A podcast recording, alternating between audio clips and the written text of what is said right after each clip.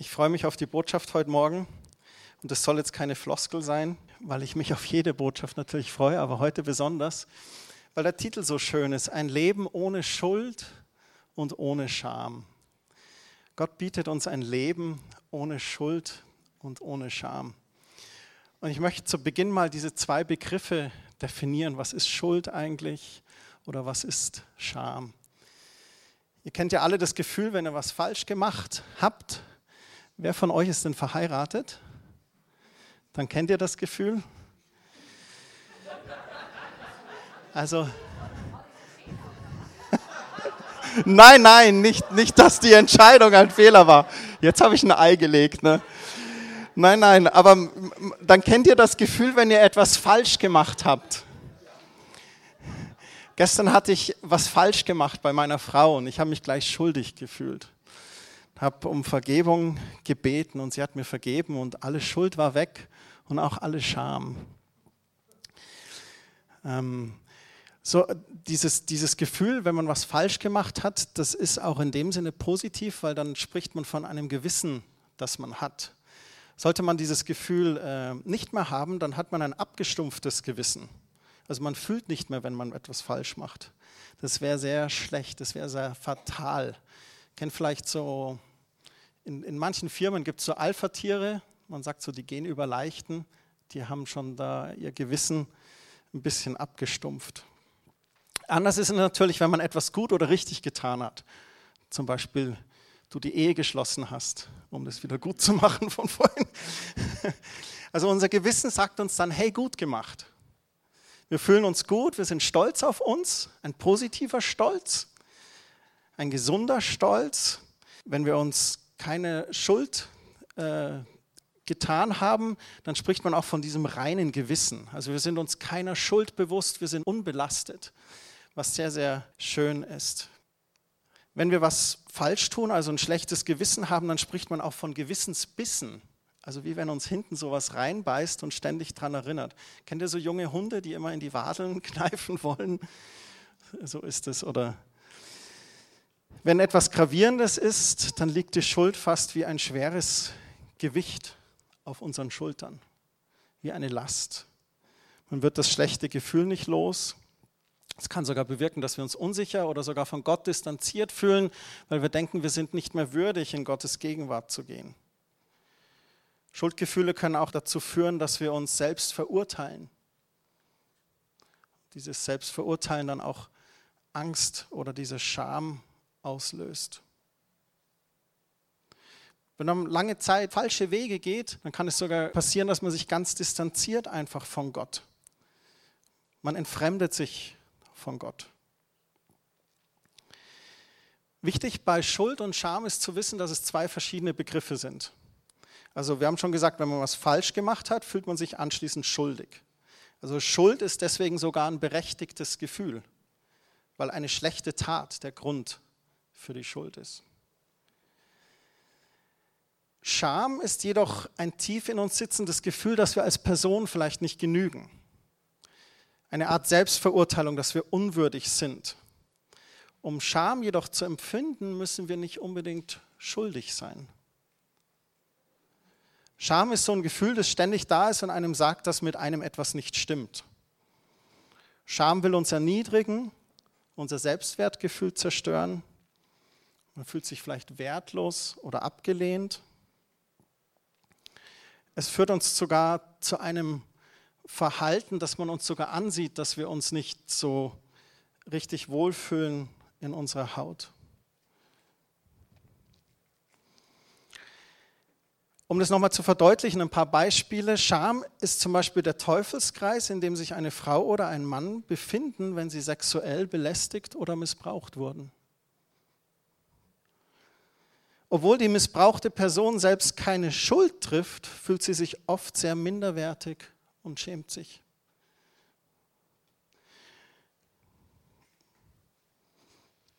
Scham ist auch das Gefühl, das wir vielleicht für einen Verwandten oder unsere Eltern haben.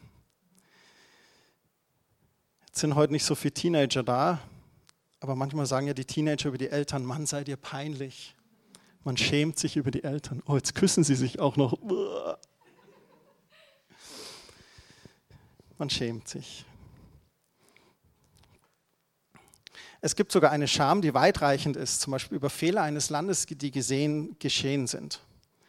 Manchmal wird auch versucht, dieses Gefühl der Scham über uns zu stülpen. Und ich möchte von mir sagen, dass zum Beispiel der Zweite Weltkrieg ist ja seit 72 Jahren beendet. Und wir sind uns alle einig, das Dritte Reich war eines der größten Verbrechen, die überhaupt geschehen sind, keine Frage. Doch unsere Kinder in vierter Generation müssen sich deswegen nicht schämen, deutsch zu sein. Es ist nicht ihre Schuld. Mich hat das sehr herausgefordert als Kind, auch wo ich dann nach England gereist bin und dann als Deutscher bist du in manchen Kulturkreisen in England nicht so willkommen. Aber dann hatte ich mir gedacht, ja, aber das ist doch schon Generationen her. Das ist nicht meine Schuld. Kein Grund, sich zu schämen. Soweit einleitend einfach zu diesen Begriffen Schuld und Scham. Jetzt habe ich eine Bibelstelle im Römer, Kapitel 3, Vers 23 aus der Schlachterübersetzung. Und die sagt, dass wir alle in einem Boot sitzen. Und dieses Boot oder saßen, muss vorsichtig sein, wie ich mich ausdrücke heute, und dieses Boot heißt Sünde. Paulus schreibt an die Römer, alle haben gesündigt und verfehlen die Herrlichkeit, die sie vor Gott haben sollten. Er sagt hier erstmal, grundsätzlich haben alle Menschen gesündigt. Wir werden geboren in eine sündhafte Welt, laden Schuld auf uns und sind somit ein schuldbelasenes Wesen, das fest im Greif der Macht der Sünde ist. Also von Gott entfernt, von Gott distanziert. Und deswegen geht auch einher, dass wir uns schuldig fühlen, dass wir uns schämen. Und wir kommen an den Punkt, oder wir alle sind an den Punkt gekommen, hoffe ich, wo wir erkannt haben, wir sind Sünder. Wir haben Schuld auf uns geladen. Und Paulus macht es ganz schonungslos klar, dass jeder Mensch eben ein Sünder ist. Aber dank sei Gott, dass wir durch das Opfer Jesu von unserer Schuld und Scham erlöst wurden. Jesus ging ans Kreuz an unserer Stadt, ist für unsere Sünde durchbohrt worden, hat mit seinem Blut den Preis bezahlt. Wenn wir aber nicht verstehen, wie verloren wir doch durch unser sündiges Wesen sind, dann werden wir auch nie einen Retter brauchen. Deswegen ist es so wichtig zu erkennen, dass wir grundsätzlich alle Sünder sind oder waren und diese Errettung, diese Erlösung benötigen. Wo keine Sündenerkenntnis und kein Schuldgefühl ist, da wird das Werk Jesu am Kreuz für uns bedeutungslos. Das Werk Jesu am Kreuz ist das Zentrum des Evangeliums, der Siegesbotschaft, wo wir die letzten zwei Wochen drüber geredet haben. Nur wenn wir erkennen, wie schwer eigentlich unsere Schuld wiegt, werden wir verstehen, was Jesus am Kreuz wirklich für uns vollbracht hat. mich ergreift es immer wieder, so Filme wie die Passion oder die ganze Passionswoche, das ähm, nimmt mich immer voll mit, die Karwoche, weil es mich so ergreift, was Jesus wirklich auf sich genommen hat. Ohne Jesus wären wir aufgrund unserer Sünde komplett verloren. Aber Jesus ist diese Hoffnung, die uns gegeben worden ist.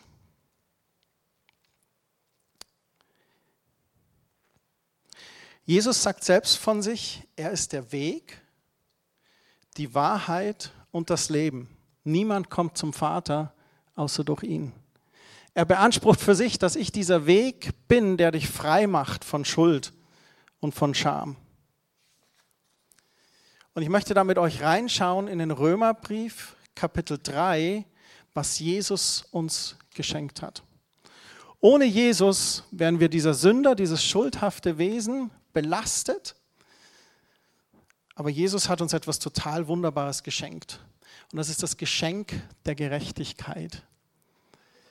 Eine Gabe, die uns gegeben ist und die uns frei macht von Schuld und frei macht auch von der Scham und uns ein Leben schenkt ohne Schuld und ohne Scham. Und das ist im Römer Kapitel 3.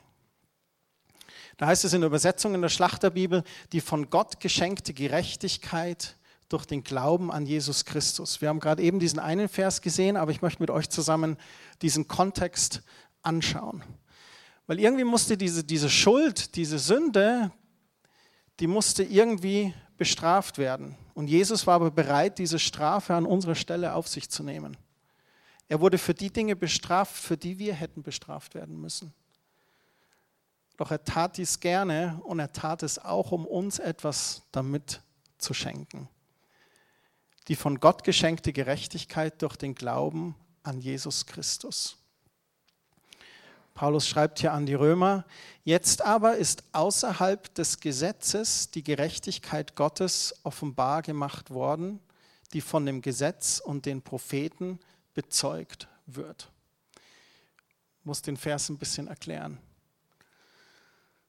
Nachdem Adam und Eva gesündigt haben, war die Sünde in der Welt. Um diese Sünde abzudecken, schuf Gott einen Weg, und den schuf er durch die Opfer im Alten Testament. Er gab Mose das Gesetz und hat gesagt, wenn ihr euch an all diese Ordnungen haltet, dann entspricht ihr meinem Willen. Doch es war für den Menschen unmöglich, das Gesetz zu halten.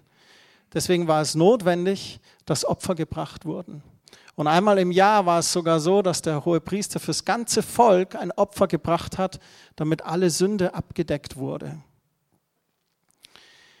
Als Jesus kam, hat er diese Zeit des Gesetzes beendet. Durch Jesu Opfer begann ein Zeitalter der Gnade.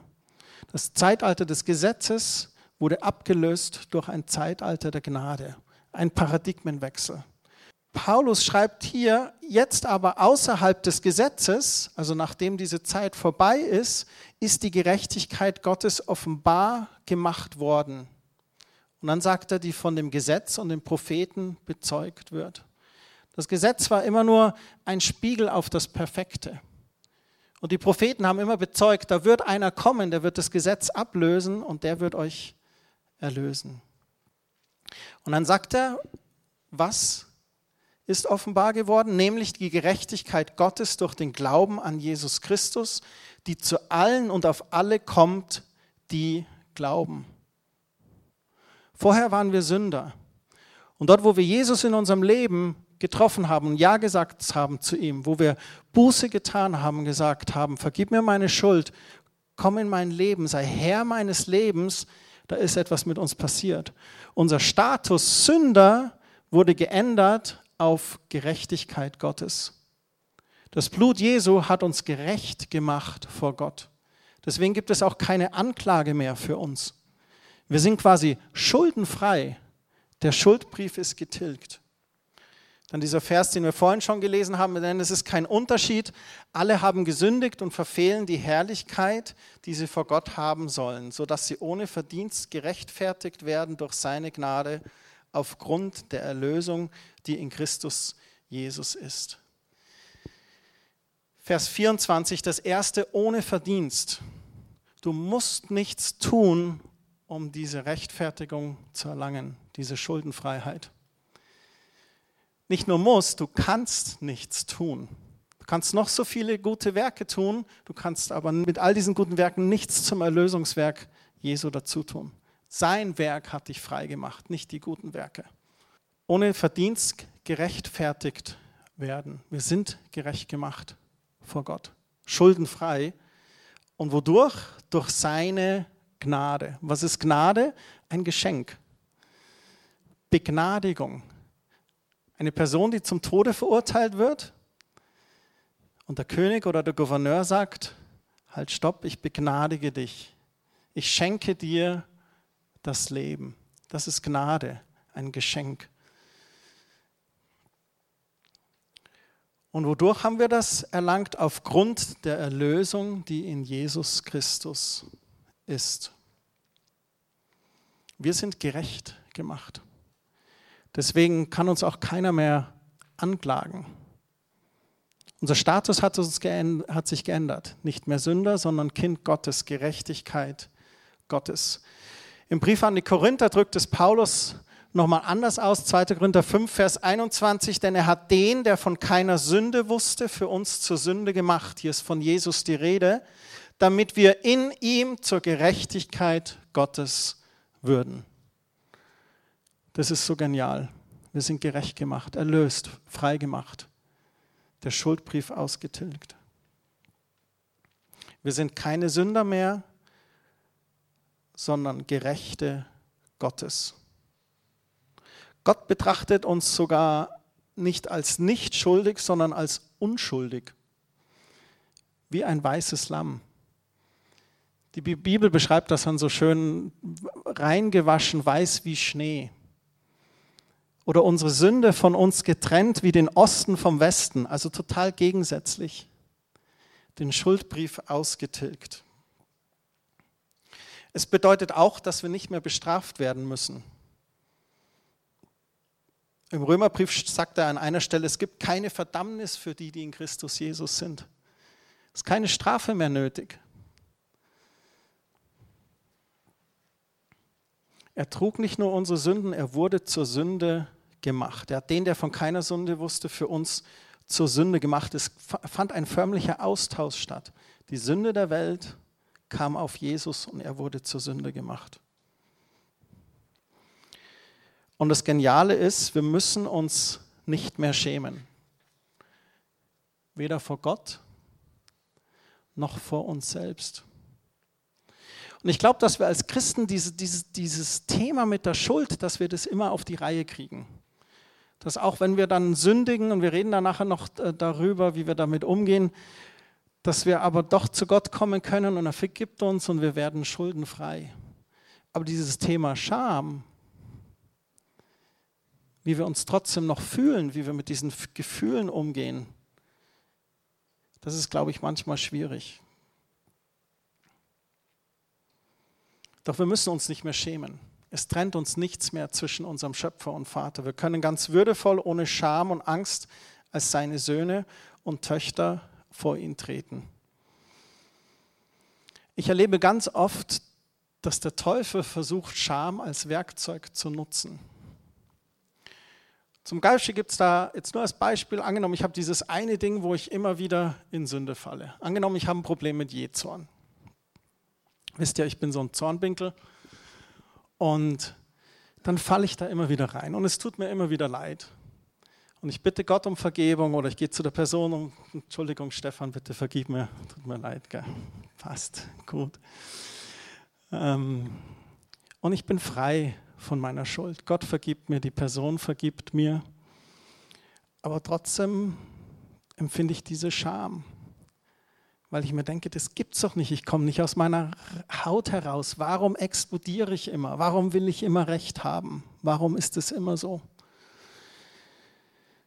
Und äh, diese Scham müssen wir auch lernen abzugeben und frei zu werden davon, weil die Gefahr ist, dass der Teufel das nutzt und dann auf mich zeigt und sagt: Schau, Christian, du willst Pastor sein, du Zornwinkel du sturer Bock.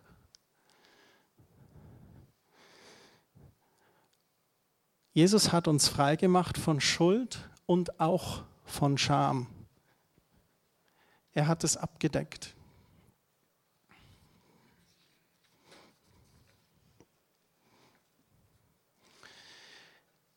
Ich möchte noch in den Römerbrief Kapitel 5 mit euch schauen, als zweite Stelle für heute Morgen. Und zwar spricht der Paulus nochmal ganz genau über unsere neue Identität, die er uns geschenkt hat. Römer 5 ab Vers 12. Und da in der Schlachterübersetzung macht die Bibel schon in der Überschrift einen Unterschied. Sie sagt, die Sünde durch Adam, die Gerechtigkeit durch Christus. Darum, gleich wie durch einen Menschen die Sünde in die Welt gekommen ist und durch die Sünde der Tod und so der Tod zu allen Menschen hingelangen ist, weil sie alle gesündigt haben. Denn schon vor dem Gesetz war die Sünde in der Welt, wo aber kein Gesetz ist, da wird die Sünde nicht in Rechnung gestellt. Lasst uns das kurz anschauen. Also durch einen Menschen kam die Sünde in die Welt. Wer ist dieser Mensch? Adam. Und durch die Sünde kam auch der Tod. Vorher war ewiges Leben, aber jetzt kam der Tod. Und nicht nur natürlicher, sondern auch geistlicher Tod. Und so ist der Tod zu allen Menschen hingelangt, weil sie gesündigt haben. Vor dem Gesetz war die Sünde in der Welt. Wo aber kein Gesetz ist, da wird die Sünde nicht in Rechnung gestellt. Er macht hier wieder einen Vergleich, meiner Meinung nach, mit diesen zwei Zeitaltern. Jetzt, wo wir im Zeitalter der Gnade sind, Jesus deine Schuld getragen hast und du nicht mehr dem Gesetz untertan bist, da sagt er, wo kein Gesetz ist, da wird die Sünde nicht in Rechnung gestellt. Ist das nicht schön? Unsere Sünde ist erlöst. Wir müssen nicht mehr einen Preis dafür bezahlen. Dann heißt es weiter im Vers 14, dennoch herrschte der Tod von Adam bis Mose auch über die, welche nicht mit einer gleichartigen Übertretung gesündigt hatten wie Adam, der ein Vorbild dessen ist, der kommen sollte. Und Paulus fängt hier an zu vergleichen Adam mit dem, der kommen sollte.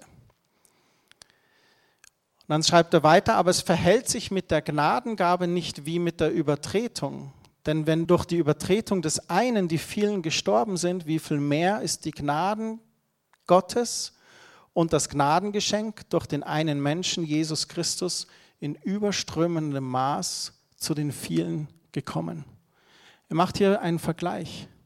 Er sagt, durch den einen kam der Tod, aber durch den anderen kam die Gnade Gottes und das Gnadengeschenk. Und das sogar in überströmendem Maß zu vielen, für alle. Dann heißt es weiter im Vers 16, es verhält sich mit dem Geschenk nicht so wie mit dem, was durch den einen kam, der sündigte. Denn das Urteil führt aus der einen Übertretung zur Verurteilung, die Gnadengabe aber führt aus vielen Übertretungen zur Rechtfertigung. Und das ist jetzt interessant. Er sagt, das Geschenk, dieses Gnadengeschenk durch Jesus, das verhält sich anders wie das durch den, der kam, der gesündigt hat, also durch den Adam. Durch Adam kam ein Urteil und durch dieses Übertretung kam es zur Verurteilung für uns alle. Durch die Gnadengabe aber, durch Jesu Geschenk am Kreuz, führt er uns aus diesen vielen Übertretungen zur Rechtfertigung. Das heißt, wir sind gerechtfertigt durch das Gnadengeschenk. Wir sind nicht mehr verurteilt. Wenn infolge der Übertretung des einen, also durch Adam, der Tod zur Herrschaft kam, wie viel mehr werden die, welche den Überfluss der Gnade und das Geschenk der Gerechtigkeit empfangen, im Leben herrschen durch den einen Jesus Christus. Und das ist, wo er vergleicht. Durch Adam kam der Tod, aber durch Jesus Christus das Gnadengeschenk, die Gerechtigkeit. Und er sagt noch weiter, dass wir im Leben herrschen durch den einen Jesus Christus. Er fasst dann nochmal zusammen im Vers 18, also wie nun durch die Übertretung des einen die Verurteilung für alle Menschen kam, so kommt es auch durch die Gerechtigkeit des einen für alle Menschen die Rechtfertigung, die Leben gibt. Das ist stark. Ein Leben ohne Schuld und ohne Scham. Und Paulus sagt hier sogar, dass es mehr geht um nur als eine, um mehr als nur um eine Stornierung unserer Sünden mehr als nur schuldenfrei zu sein. Er sagt, ein neues Leben beginnt für uns, wenn wir Jesus nachfolgen. Als Gerechtigkeit Gottes im Leben zu herrschen durch Jesus Christus.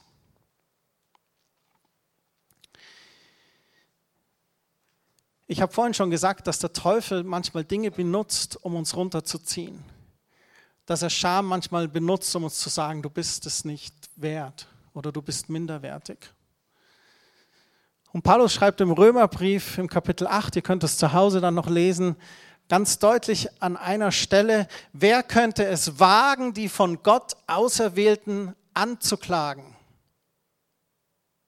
So nach dem Motto, ja, aber hat Gott dir das wirklich vergeben? Das ist doch eine Sucht, die du da hast. Und immer wieder kommst du zu Gott und bittest ihn um Vergebung. Was denkst du, wer du bist, dass er dir vergibt? Wer könnte es wagen, die von Gott Auserwählten anzuklagen? Und dann sagt er hier, niemand, denn Gott selbst hat sie von aller Schuld frei gesprochen. Keiner kann uns anklagen.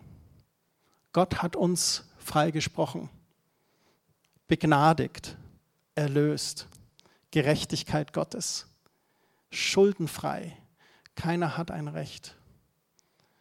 Und es ist ganz wichtig, weil ich glaube, wir alle haben diese Bereiche, wo wir immer mal fallen oder wo wir mit Schuld kämpfen.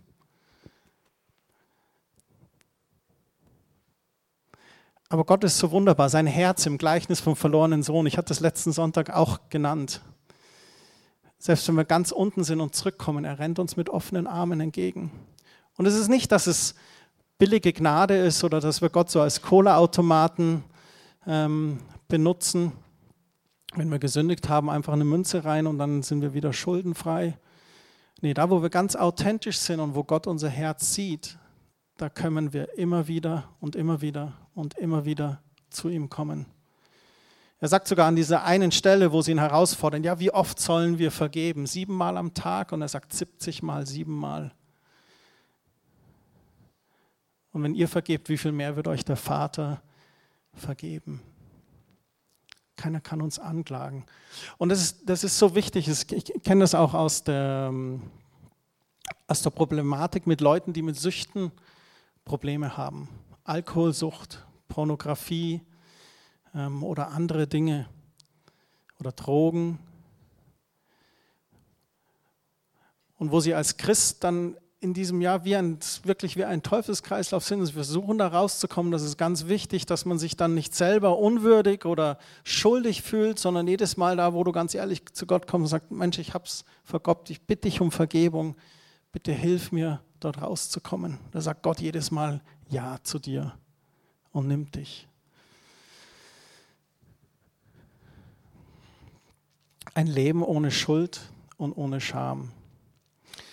Jetzt abschließend noch, ich habe das schon vorhin gesagt, was ist denn jetzt, wenn wir wieder sündigen?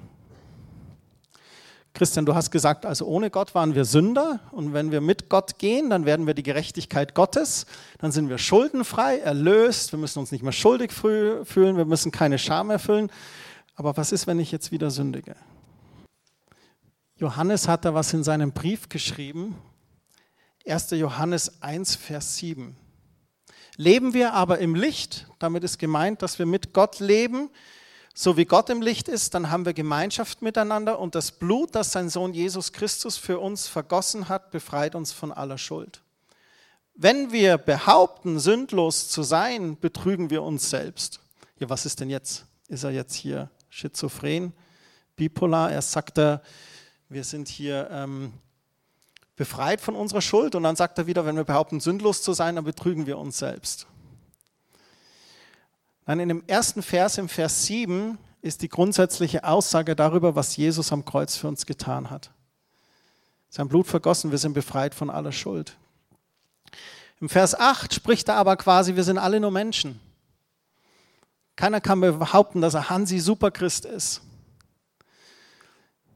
Und auch wenn wir versuchen, Hansi Superchrist zu sein, dann spielen wir uns was vor. Keiner von uns ist perfekt. Jeder hat Fehler. Und das sagt er hier. Wir können nicht behaupten, sündlos zu sein. Da betrügen wir uns doch selbst. Dann ist kein Fünkchen Wahrheit in uns. Aber was ist jetzt zu tun? Was ist, wenn wir dann wieder sündigen? Die Bibel spricht an ganz vielen Stellen davon, dass wir uns ein weiches Herz bewahren sollen, ein belehrbares Herz. Ich glaube, der Schlüssel ist, eine Bereitschaft zur Buße zu haben. Bereit sein zur Buße bedeutet sich, dieses Gewissen zu bewahren, durch das Gottes Geist zu uns sprechen kann. Wo er sagt, das war jetzt nicht in Ordnung und dann aber nicht in ein Loch zu fallen der Schuld und der Scham, sondern dann zu erkennen, okay, jetzt habe ich einen Fehler gemacht. Und wenn wir das erkannt haben, dann einfach die Bereitschaft zu haben, diesen Fehler einzusehen. Und dann können wir ganz einfach drei Dinge tun. Der erste, Gott um Vergebung zu bitten. Herr, vergib mir, ich habe gesündigt, ich habe einen Fehler gemacht. Das zweite, die Mitmenschen, die in unsere Sünde involviert sind, um Vergebung zu bitten. Da, wo meine Sünde anderen wehtut, ist es wichtig hinzugehen und um Vergebung zu bitten. Und als dritten Schritt den entstandenen Schaden vielleicht wieder gut zu machen.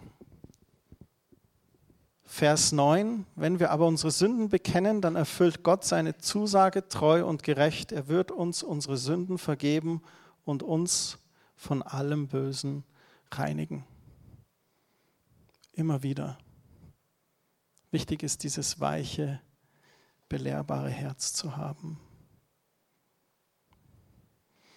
Ein geniales Übungsfeld sind auch hier wieder unsere zwischenmenschlichen Beziehungen. Klammer auf die Ehe, Klammer zu. In den gegenseitigen Schwächen und Stärken, da dürfen wir immer wieder lernen, unseren Stolz beiseite zu legen und Demut zu üben. Bei den Menschen, denen wir am nächsten stehen, da fällt es oft am schwersten. Aber es zeigt von ganz viel Charakter und innerer Größe, wenn wir Fehler einsehen und um Vergebung bitten. Vergebung ist ein Schlüssel zur Freiheit von Schuld und Scham. Das möchte ich noch abschließend sagen. Dieses weiche, belehrbare Herz, demütig zu sein, sich was sagen zu lassen und dann um Vergebung zu bitten oder auch Vergebung auszusprechen, ist ein riesengroßer Schlüssel in all unsere Beziehungen, aber auch in unsere Beziehung zu Gott. Ich habe eingangs dieses Beispiel erzählt von der Person, die Missbrauch erlebt hat und sich dafür schämt. Solche Dinge können einen ein Leben lang verfolgen. Von dieser Scham frei zu werden, ist auch der Schlüssel, die Vergebung. So schwer es auch vielleicht fällt. Und es muss jetzt nicht unbedingt sexueller oder körperlicher Missbrauch sein. Es kann dann auch andere Dinge gewesen sein aber da, wo dich das festhält, da ist es wie so eine, wie aus so einem Cartoon, so aus so einem Comic, wie so eine Eisenkugel, die an deinem Fuß festgemacht ist und du kommst einfach nicht vorwärts. Und der Schlüssel, diese Kette zu versprengen, ist Vergebung. Und ich kenne einzelne Geschichten von euch, wo man das erlebt haben, wo Menschen sogar noch auf dem Sterbebett Vergebung gegenseitig ausgesprochen haben und Gott alle Schuld und Scham weggenommen hat. Vergebung ist der Schlüssel dafür. Gott macht uns grundsätzlich durch das Opfer Jesu am Kreuz frei von Schuld und auch von Scham. Und die Vergebung ist der Schlüssel, diese zu erleben. Manchmal denken wir, wenn wir an diesen Schmerzen festhalten, dass uns das Kraft gibt. Oder an dem Zorn auf eine Person festzuhalten, das gibt uns Energie. Aber eigentlich raubt es dir Energie. Ich habe das erlebt. Ich habe versucht, am Zorn oder Hass an eine Person festzuhalten und gedacht, ah, das gibt eine Energie für Neues. Nee, nee, das ist eine Lüge. Das raubt, raubt alle Energie. Und dann habe ich vergeben. War frei, die Kette war zersprengt zu der Vergangenheit mit der Person und leichtfüßig, ohne Schuld und ohne Scham, ohne in der Vergangenheit zu leben, konnte ich dann nach vorne gehen. Ein letzter Gedanke, der kam mir in der Vorbereitung. Ich dachte, der hat eigentlich gar nichts damit zu tun, aber vielleicht muss das jemand hören heute Morgen. Und zwar zum Thema Integrität.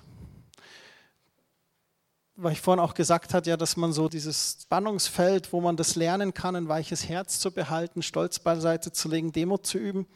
Und ich dachte, ich habe mal eine Definition von Integrität gelesen. Integrität ist das Richtige zu tun, wenn keiner hinschaut. Das Richtige zu tun, wenn andere zuschauen, ist leicht. Aber das Richtige zu tun, wenn keiner hinschaut, das ist Integrität. Das kam mir, das hat mich nicht losgelassen. Das ist einfach so ein Zusatz für heute Morgen. Doch das Opfer Jesu haben wir ein Leben ohne Schuld und Scham. Wo wir Jesus nachfolgen, da sind wir erlöst von unserer Schuld. Paulus bezeichnet uns als Gerechtigkeit Gottes, gerechten Stand vor Gott, frei und erlöst, freier Zugang zum Vater. Herr Jesus Christus, wir danken dir dafür, dass du dieses Opfer für uns gebracht hast.